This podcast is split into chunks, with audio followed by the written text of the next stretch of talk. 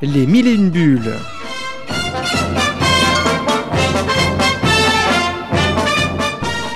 Chaque semaine, un entretien avec un auteur BD. Une émission présentée et animée par Chris Arnal.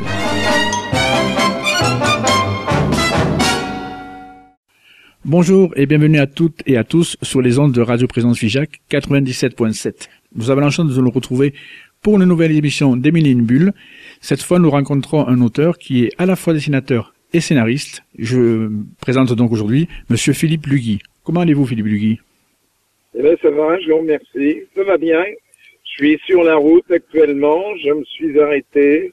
Et comme je me dirige vers la Normandie, je ne vous offre pas de soleil, mais beaucoup de pluie. Ah. Voilà. Eh bien, en échange, malheureusement, je ne pourrais pas vous offrir du soleil parce que nous aussi, on a la pluie. Vous voyez, comme quoi Et ben voilà, voilà. La France est inondée. Donc, monsieur, monsieur Lugui, donc, alors, vous avez déjà devant, devant vous plus de 35 ans de carrière. Donc, pour résumer, ça va être compliqué, mais on va, on va prendre les, les principaux axes de votre carrière. Mais en premier, la question rituelle que je pose à tous les, tous les auteurs que j'invite, c'est quels sont les BD ou les auteurs qui ont bercé votre enfance, monsieur Lugui Oh bien, écoutez, euh, vu mon âge, c'est assez vite fait. Euh, il y a eu Hergé, bien sûr, avec euh, Tintin. Euh, je me souviens euh, de certaines frayeurs dans Tintin quand je le lisais, notamment évidemment la momie de Raskar Kapak, mais aussi quand le Yeti déclenche le, le flash de Tintin dans dans, dans comment euh, Tintin au Tibet, etc., etc. Et j'ai le souvenir de Michel Vaillant aussi, le trait Ah oui. au départ, ce genre de mais Strapontin aussi, euh, enfin tout un tas de séries comme ça qui qui m'ont fait vibrer. Et puis aussi, aussi un album qu'on m'avait offert quand j'étais malade, parce que quand on était gosse, on attrapait plein de trucs, évidemment. Et c'était Bibi Fricotin et les Martiens. Et euh, j'ai récemment un ami euh, qui m'a offert l'album Bibi Fricotin et les Martiens. Et c'était très rigolo parce que j'ai bien retrouvé toutes les images que je n'avais pas oubliées. Ah, mais puis, Frégotin, oui, je, je connais. Je, je connais même la, euh, la personne qui les redessine avec euh, Jean-Pierre Tibéry. Euh, Je crois Oui, ah ben, c'est Philippe Lafitte. Jean-Pierre Tibéry m'a d'ailleurs offert une page de Christian Lacroix. Mhm. Euh, de, de, de- et c'est lui qui m'a offert le Bibi Fricotin, euh, le Bibi Fricotin et les Martiens euh, en question. Et c'est rigolo parce qu'en fin de compte, euh, on met dans un coin de sa tête, mais quand on revoit les images, tout revient immédiatement. Euh, on n'oublie pas en fin de compte. Tout à fait. Donc, j'ai vu dans votre euh, bibliographie, donc, vous avez débuté tôt, à 18 ans, si j'ai bien compris la BD, et à l'époque, vous avez rencontré des auteurs comme, je crois, Godard et Pélos, qui vous ont encouragé et conseillé à l'époque. Vous en avez gardé quoi de ces rencontres? Ah ben, euh, d'abord euh, des moments extraordinaires, des complicités, de la simplicité, de la gentillesse. Christian Godard est un homme vraiment exceptionnel, super. René Pélos aussi, il m'a raconté, je suis allé chez lui, il habitait Gaillard, à côté d'Annemasse. Et, euh, et, et, c'était une espèce d'homme grand, euh, presque un acteur de ciné. Et à 75 ans, il avait encore une petite triomphe dégapo- décapotable pour se déplacer, etc. Et euh, à la montagne, là-bas, en Savoie, c'était une super vedette. Et alors, j'ai la chance d'avoir des, des courriers de lui, notamment, et où il m'écrivait, euh, moi j'habitais à Paris avec, chez mes parents, et il m'écrivait avec des tonnes de dessins sur les lettres, et notamment des montagnes déjà qui faisaient des pieds de nez euh, à la tour Eiffel qui étouffaient dans les gaz d'échappement. Voilà. Donc, et on avait déjà ça. Et Christian, lui, euh, Christian Godard, entre autres, euh, était un... Quand je suis allé chez lui, il avait, il habitait rue de Chazelle à Paris, dans le 16e arrondissement. Et euh, la première fois que j'y suis allé, il m'a reçu pour me donner des conseils en dessin, pour critiquer mes dessins, me dire ce qu'allait, ce qui n'allait pas, etc. Et j'étais étonné parce que d'un seul coup, j'ai entendu un, un vombrissement, un frondissement dans la pièce. Et c'était un, un petit oiseau, un petit train qu'il avait, et dont la porte de la cage était tout le temps ouverte. Et l'oiseau, quand il en avait envie, faisait un petit tour dans la pièce, dans le séjour. Et vous passez au-dessus de la tête et puis retournez dans sa cage. Voilà. Et là, je me suis dit, ce type-là, c'est quand même un mec bien, quand même. ouais, c'est mignon comme anecdote. Et alors, à l'époque, je sais qu'avant de publier votre première BD, vous avez publié de, différentes planches dans les magazines de l'époque, comme euh, j'avais vu Frimousse, Hakim, Kiwi, Fripounet, entre autres. C'est là que vous avez fait vos premières armes. Oui, alors on avait la chance à l'époque, effectivement, de d'avoir des, quantités de journaux euh, destinés à la jeunesse. Et, donc on faisait nos armes euh, à coup de, ben de, une page de jeu par-ci par-là, euh, un labyrinthe, une illustration, un cul de lampe, enfin etc. Et donc tous ces petits travaux s'égrenaient dans dans les Hakim, Lancelot, Frimousse, 7, Princesse, tous ces journaux qu'on appelle les fumetti, c'est-à-dire les petits formats qu'on trouvait dans les kiosques à journaux et donc je n'ai pas gardé euh, beaucoup de beaucoup de traces parce qu'on ne, on, on ne récupérait pas les originaux. Les originaux partaient dans la nature. Voilà. Mais ça permettait quand même de faire les armes. Excusez-moi, oui. Oui, oui, il n'y a pas de souci. Et, et, du coup, je, donc là, c'était vos premières armes. Et en fait, votre toute première BD, c'était en 1977. C'était Cyril et le château des mille diamants, c'est ça? Oui, alors ça, c'est le premier album. Oui. Premier album. Et je l'ai fait aux éditions Garnier. Euh, le directeur de collection, c'était un garçon, je sais pas euh, s'il est toujours plus ou moins dans la bande dessinée, qui s'appelait Minuchin, et qui avait créé un fanzine euh, du nom de Submarine. Voilà, parce qu'il y avait eu les Beatles avec euh, Yellow Submarine? Ah oui, la et, et, voilà, et donc euh, j'avais déjà publié quelques quelques bandes, euh, des, des, strips en fin de compte de gags. Et puis un jour, il m'a dit, ben voilà, je suis directeur de collection. Et il y avait Christian Goux aussi. Et Christian a fait euh, un album ou deux de Saucisson Smith. Et moi, j'ai fait ce premier album. Euh, qui était bien fabriqué. Et c'était la maison, ils étaient au 19 rue des Plantes. Alors, je vais vous dire, vous voyez, je me souviens bien. Mm. Euh, à Paris, c'était les éditions Garnier, qui était l'éditeur de Benjamin Rabier, entre autres. D'accord. Voilà. Et j'ai vu donc après euh, une série que j'affectionne bon, particulièrement parce que je l'ai découvert plus tard, mais je l'ai découvert comme tout le monde. C'était donc les aventures de Silvio le Grillon. Euh, c'est une, une, BD pardon que vous avez fait dans Pif euh, jusqu'en 1982 je crois. Et le premier tome est sorti en 88 avec le titre qui m'a fait rire, c'est Petite histoire pour les cafards. Comment vous avez venu l'idée de ce petit crayon qui a fait quand même cinq albums? Bah écoutez, non, il va en faire même plus, hein, parce que j'ai de quoi, je crois, au niveau ma matériel, si je compte, de quoi faire à peu près 10 ou 11 albums. Ah, bien. Mais euh, bah, l'idée de Silvio, c'est qu'à l'origine, je voulais faire du dessin animé.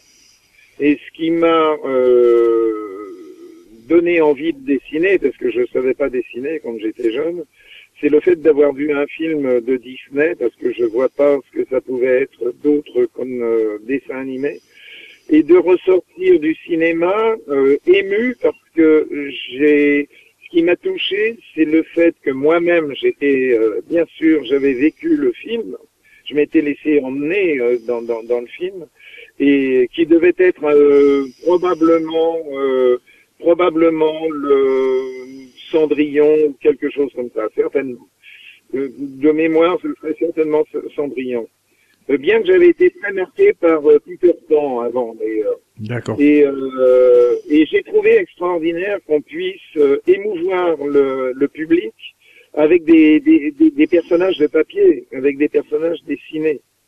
Et donc mon ambition, c'était de devenir euh, modestement, à l'âge de 15-16 ans, le Walt Disney européen. Mmh. Et il se trouve que là où habitaient mes parents, il y avait un, un, ingé un ingénieur électronicien qui, entre autres, sonorisait les salles de cinéma. Et euh, lui, de ce fait, connaissait euh, Paul Grimaud, oui. qui était le, le, le, créateur du Roi et l'Oiseau, La Bergère et le Ramoneur, etc., euh, sur scénario de Prévert. Et me voyant dessiner tout le temps, tout le temps, tout le temps, parce que j'arrêtais pas, il me dit, mais pourquoi tu vas pas montrer, puisque tu veux faire du dessin animé, pourquoi tu prends pas rendez-vous avec Paul Grimaud? Et j'avais 16 ans et c'est ce que j'ai fait. Et je suis allé au studio de Paul Grimaud, qui était rue Bobillot à Paris, dans le 13e. Et euh, il a eu la gentillesse de me recevoir et il a eu la gentillesse de m'encourager.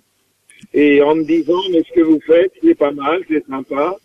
Euh, J'ai le souvenir maintenant de ce que je faisais correspondait à des dessins d'un garçon de 16 ans qui savait pas dessiner. Mais il ne m'a pas découragé, il m'a encouragé. Et et heureusement, maintenant, vous, vous en êtes là, on va dire, plus ou moins grâce à lui, grâce à ses, encouragements. Euh, par contre, après, je voulais parler, parce que je veux pas oublier, parce que cette série, pour moi, c'est une série phare, je pense même une série culte, c'est votre légendaire Percevant. Comme le premier tome est sorti en 1982 déjà, et il y a 20 tomes. Racontez-nous la genèse de cette, de ce légendaire euh, personnage. Eh bien, c'est simplement la rencontre de l'éturgie qui un jour m'a téléphoné en me disant bonjour Monsieur Lugui, euh, voilà, je m'appelle Jean Léturgie, j'ai une idée, est-ce que vous accepteriez de me rencontrer? Donc il est venu chez moi à Paris et en fait il avait rien.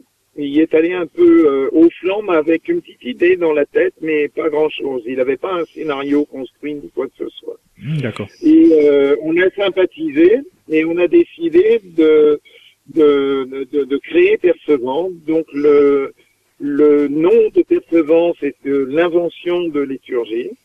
Euh, quelques jours après, il m'a dit si on l'appelait Percevant, ce héros, etc. Et euh, on a on a décidé de partir à l'aventure. Alors Jean était plus dirigé vers l'humour, un petit peu, euh, on va dire à la Goscinny, c'est ce qui lui plaisait. Et puis moi, j'aimais bien le côté fantastique, merveilleux, etc. Et ça s'est fait comme ça. Ça s'est construit comme ça euh, par le, notre communauté de création à tous les deux. Voilà. Ah, parce que j'avoue, oui, voilà, j'ai vu les 20 tomes, j'en ai lu, ça c'est vrai, et c'est pour ça que oui, Percevant, on peut dire honnêtement que ça fait quand même partie des, BD qui ont merci mon enfance parce que moi, je suis pas non plus tout jeune donc euh, voilà. C'est des BD qui, que j'ai beaucoup apprécié. C'est pour ça que quand vous avez été à une époque un festival dans l'Aveyron j'avais eu le plaisir de vous rencontrer même si ça avait duré que cinq minutes. Donc c'était un grand plaisir c'est gentil. Il n'y a pas de souci. Euh, juste un dernier petit mot, parce que malheureusement, on va faire la pause musicale, parce que ça passe vraiment trop vite à votre compagnie. Mais vu votre carrière, vu vos 35 ans de carrière derrière vous, est-ce que vous auriez des, des conseils à, à transmettre, à, des petits messages amicaux à, transmettre à la nouvelle génération d'auteurs BD, parce que vous devez en croiser beaucoup, des, ben, des jeunes qui poussent derrière. Ah, oui, alors c'est pas 35 ans hein, de carrière, c'est euh, hélas euh, ou heureusement, je sais pas, en tout cas c'est bien, bien, c'est 55 ans. Oui, je peux approcher 35 ans, oui, parce que c'est vrai que depuis le oui, autant pour moi. Oui, oui, le, le temps passe vite. je vous ai rajeuni. Euh, ben, le, le, seul conseil qu'on puisse donner, c'est de, de, de, de, croire en soi, euh, de donner le meilleur de soi-même au moment où on fait les choses, euh, de ne jamais se décourager, et puis euh, de continuer euh, vaille que vaille et quoi qu'il arrive. Et c'est la seule chose qu'on puisse donner, donner le meilleur de soi-même au moment où on le fait. Je crois que ça c'est très important. Euh, c'est vraiment l'essentiel à mon sens. Eh bien, écoutez. Et, la persévérance, bien sûr, persévérance et, et, beaucoup de travail. Parce que quand j'entends les gens qui, qui me disent vous êtes doué, etc., je ne suis pas doué, je suis quelqu'un qui n'était pas plus doué que euh, mon voisin, mais j'ai beaucoup travaillé, donc euh, c'est 90-95% de, de, travail. J'en discutais justement hier avec Franck P. On était au restaurant tous les deux dans un festival et on parlait de ça justement, de, de, de, de sans travail on n'arrive à rien. Voilà, c'est tout bête. Donc travailler, travailler, croire en soi et foncer et y aller. Voilà, il faut pas faire que rêver, comme on dit, il faut, avancer. Eh écoutez, Monsieur Lucky, nous allons faire cette petite pause avec un morceau que vous affectionnez particulièrement de Santana, c'est Black Magic Woman, et nous nous retrouvons toujours dans les minutes bulles avec Radio Présence. Merci. Merci.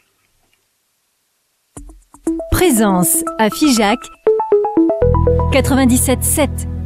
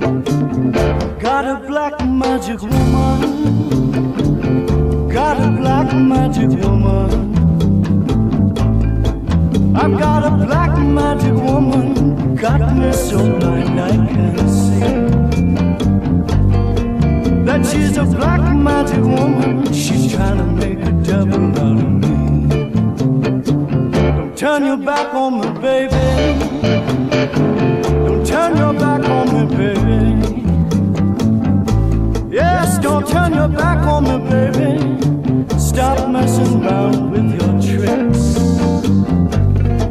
Don't turn your back on me, baby. You just might pick up my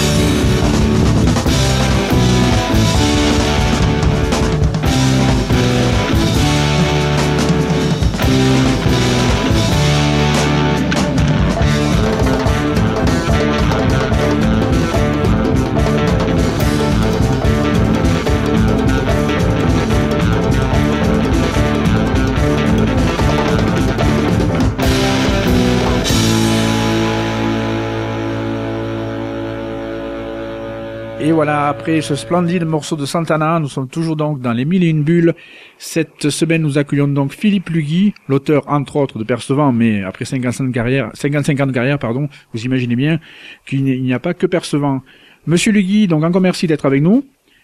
Euh, Oui. je voulais donc, euh, je voulais donc faire juste un petit aparté parce que bon, je sais que vous avez énormément de choses à faire au niveau de la bande dessinée, mais j'ai une petite rubrique toute courte qui s'appelle "Il n'y a pas que la BD dans la vie". Alors donc, est-ce que Monsieur Lugui, vous avez le temps de faire autre chose que la BD Et ben écoutez, euh, autre chose que la BD, euh, oui, oui, je, je fais d'autres choses, notamment j'ai acquis il y a fort longtemps euh, une maison que je restaure. Donc, euh, vous savez qu'un proverbe chinois dit qu'un homme qui a fini sa maison a fini sa vie. Donc, je passe mon temps à continuer à refaire la maison parce que j'ai pas envie de finir ma vie. joli, c'est joli. Je l'attendais en plus, c'est très joli, oui. Voilà. Et, puis, euh, je fais de la cuisine parce que j'aime bien la convivialité. Euh, et donc j'aime bien. euh, Il y, a, y a un plaisir égoïste à aller choisir ses- les aliments, faire le marché, etc. Et puis il y a un grand plaisir à faire plaisir aux autres. Et quand les convives commencent à ne plus parler et qu'on n'entend plus que les bruits de fourchettes, c'est qu'on a gagné. Voilà.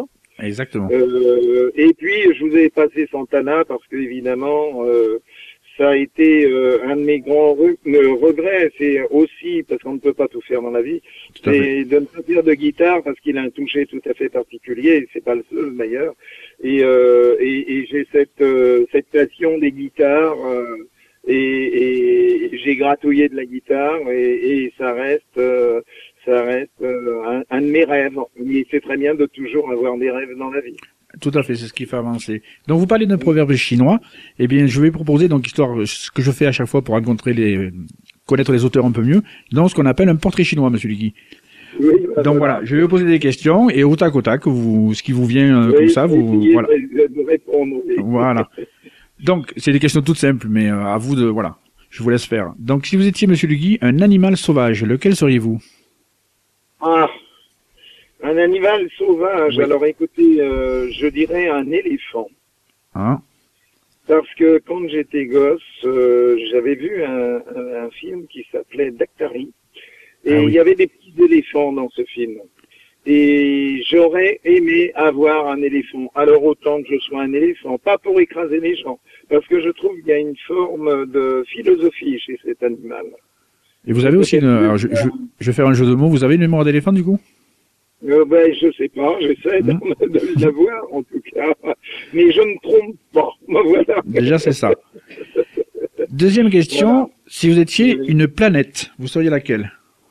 Difficile à dire parce que j'aime bien l'univers, donc j'aurais Mhm. tendance à, à aimer euh, l'univers en entier. Euh, quelle, une, une planète, euh, fof.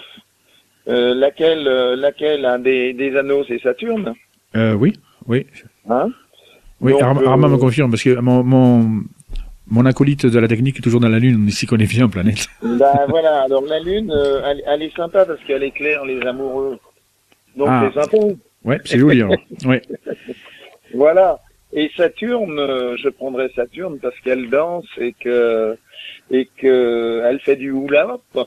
Ah oui, joli. Ah oui, avec la- avec l'anneau, oui, tout à fait. Ah, jolie métaphore. Voilà. Alors on va prendre ces deux options. Ok, il n'y a pas de, y a pas de souci. Et pour finir, alors c'est plus les planètes. Dernière question, Monsieur Ligui. Après, malheureusement, on devra, on devra se quitter. C'est toujours trop, trop rapide. Si vous étiez une émotion, laquelle seriez-vous? Ah, c'est c'est pas simple à dire. Une émotion, une émotion. Oui, pas facile. Ah. Non, c'est pas très facile une émotion. Mais j'aurais tendance à dire euh, une émotion, le le sentiment amoureux. Ah oui, joli. C'est une jolie émotion. Et on va, C'est une belle émotion, cette émotion qu'on ressent quand on rencontre quelqu'un et que d'un seul coup, les, les planètes se réunissent. ah oui, jo- oh, et, jo- et joli. T'as vu Armand, Monsieur Ligui, comme il ouais, très bien. Voilà. Écoutez, on va, on va finir sur ces belles paroles, Monsieur Ligui, parce que bon, voilà, malheureusement, l'é- l'émission a une fin. Oui, ça passe très vite. Je vous remercie encore d'avoir accordé de, de votre précieux temps. Euh, J'en profite donc, je suis à l'antenne de, bien sûr, comme nous sommes à deux trois jours de Noël, de souhaiter aux auditeurs de la Radio Présence un, ben, un joyeux Noël et avec un peu d'avance des fêtes de fin d'année. Si vous voulez laisser, laisser aussi un petit message, Monsieur Lugui, à nos auditeurs. Eh bien oui, oui, oui, j'espère euh, des fêtes de Noël heureuses, joyeuses, euh, avec euh, plein plein de cadeaux pour ceux qui peuvent et plein d'amour. Et puis euh, pour les fêtes de fin d'année, euh, on peut euh, la fête, la rigolade, parce que je trouve que le monde est assez sinistre en ce moment. Mm. Donc euh, bah, que du au maximum du bonheur, de la joie. Et puis euh, si je peux faire un petit souhait égoïste. Allez-y. Eh ben, plein de lecteurs pour moi. Eh ben voilà. il- Alors, ce qu'on va faire, c'est plein de lecteurs pour vous. Il n'y a pas de souci. Nous, bien Voilà. sûr, c'est avec plaisir qu'on va garder nos auditeurs. On leur souhaite aussi donc euh, ben, joie et bonne humeur joyeux Noël et des joyeuses fêtes, bien sûr, de Voilà. cœur. et Voilà. de garder la joie et la bonne humeur au micro de Radio Présence Fija 97.7. Merci Monsieur Le Guy, merci d'avoir accepté d'être dans les mini une bulle. Et bien sûr, on continue à suivre votre carrière à travers vos albums. Merci, au revoir. Merci beaucoup de m'avoir. Avec plaisir, avec plaisir, monsieur. Au revoir. Au revoir.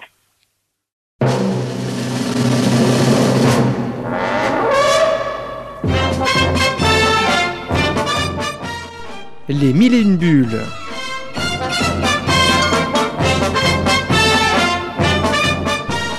Chaque semaine, un entretien avec un auteur BD. Une émission présentée et animée par Chris Arnal.